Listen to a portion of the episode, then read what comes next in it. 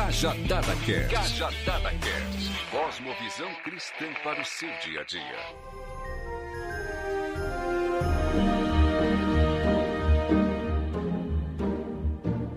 Gente querida, graça e paz a todos e todas. Aqui é Israel e antes da gente dar prosseguimento a mais esse Cajadada Pocket, eu gostaria de te alertar a voltar um episódio anterior e ouvir a reflexão do nosso irmão Brad. Tá maravilhosa, eu sei que vocês vão gostar. E aí, dada essa devida introdução, aí sim vocês escutam a reflexão de hoje, que eu também espero que vocês gostem.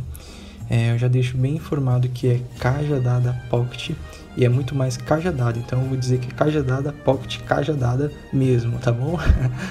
Beijo, Benson, um abraço fraterno para todos e todas que vão ouvir e seja bem-vindo a mais um Cajadada Pocket.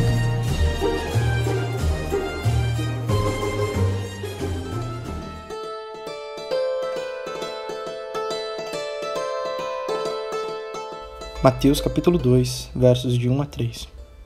Depois que Jesus nasceu em Belém da Judéia, nos dias do rei Herodes, magos vindos do Oriente chegaram a Jerusalém e perguntaram: Onde está o recém-nascido rei dos judeus?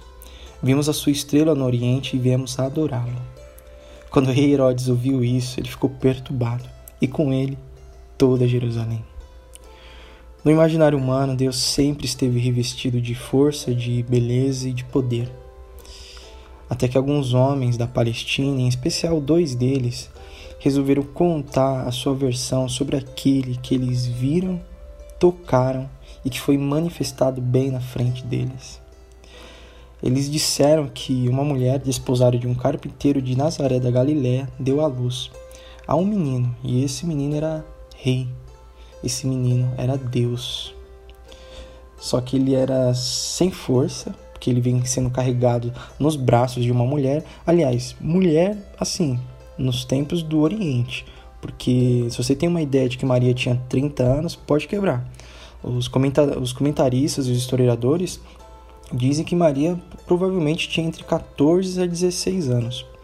Então, o rei do universo, Deus, estava sendo carregado nos braços de uma adolescente, sem beleza, sem poder, e até então sem reino na configuração de palácio. Mas o homem que estava sentado no trono dentro de um palácio, ele recebe, ele recebe a informação de que essa criança nasceu e ele se perturba.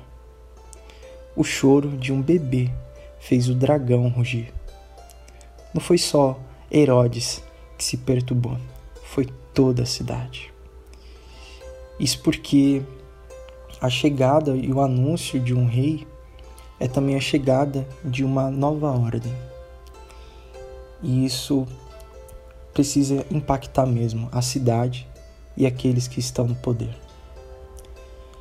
E Herodes se perturba. A reação de Herodes a Cristo, nesse sentido, é, é um retrato de toda a humanidade. A perturbação de Herodes é um retrato de todo o coração do meu coração, do seu coração. Porque Jesus, quando ele chega ao mundo, ele reivindica autoridade. E isso é cruel. Porque ele precisa ser rei aonde ele chega. É uma boa nova, mas é uma boa nova de juízo também. Mas só Jesus anuncia juízo como boa nova. Eu falo por mim porque na última sexta-feira eu recebi uma informação da, da, da, empresa onde eu trabalho e foi informado que a gente não receberia o 13 terceiro salário. Eu já tinha algumas programações assim e tal. E quando essa notícia chegou, abalou. Abalou porque eu percebi que eu eu tinha um trono em mim também. E o Senhor reivindicou o trono naquele momento. É assim a caminhada no Evangelho. Natal é uma mensagem maravilhosa, mas também é uma mensagem de reivindicação do trono, do trono do seu coração e do meu coração. Ele reivindica ah, o seu trono que você criou aí na sua cabeça, do, da sua situação financeira, ah, dos seus relacionamentos, da sua vida cotidiana, porque se o Evangelho é integral, ele vai corrigir desejos, pensamentos e comportamentos. Então não espere você que no seu comportamento muito normal de, de final de ano, de consumismo e etc., você comprar o seu, seu tênis de 600 reais está tá tudo normal. Não, não está normal. Isso é contraditório à proposta do Evangelho. Tô pegando pesado? Não, não tô.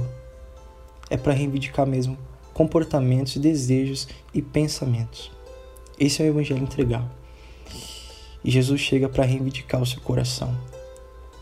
Porque ao invés de você comprar só para si, de um olhar individualizado para si, ele reivindica a partilha. Então, esse Deus que vem ao mundo sem beleza, sem força, sem poder, ele é rei que reivindica um espaço no seu coração. Isso é muito cruel para todos nós, que não queremos dar lugar para ele. Isso é muito normal. Isso está tá acontecendo com a história da humanidade desde Gênesis capítulo 3, quando o homem virou as costas para Deus e falou: Deixa que a gente cria os nossos palácios, as nossas formas de poder, nosso, no, os nossos padrões de beleza. Deixa que a gente faz. O Senhor fica aí no, no seu mundo transcendental e deixa que a gente resolve tudo aqui embaixo. Só que ele ele vê essa essa reviravolta da história, essa queda do ser humano e fala: vai dar ruim, gente, vai dar ruim.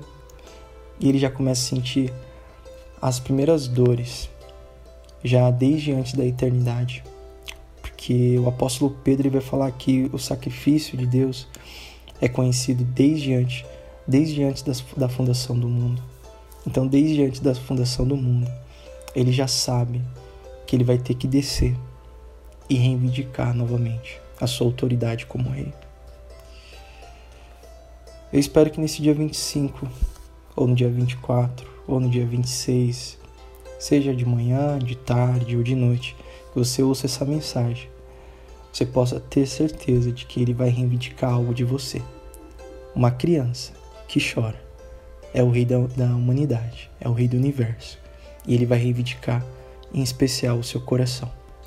E quando ele reivindicar o seu coração, você vai entender que ele está reivindicando todo o universo, toda a criação o pertence. Ele não precisa de palácio como Herodes, porque toda a criação o pertence, do menino Jesus, o Rei do mundo, o Rei do universo.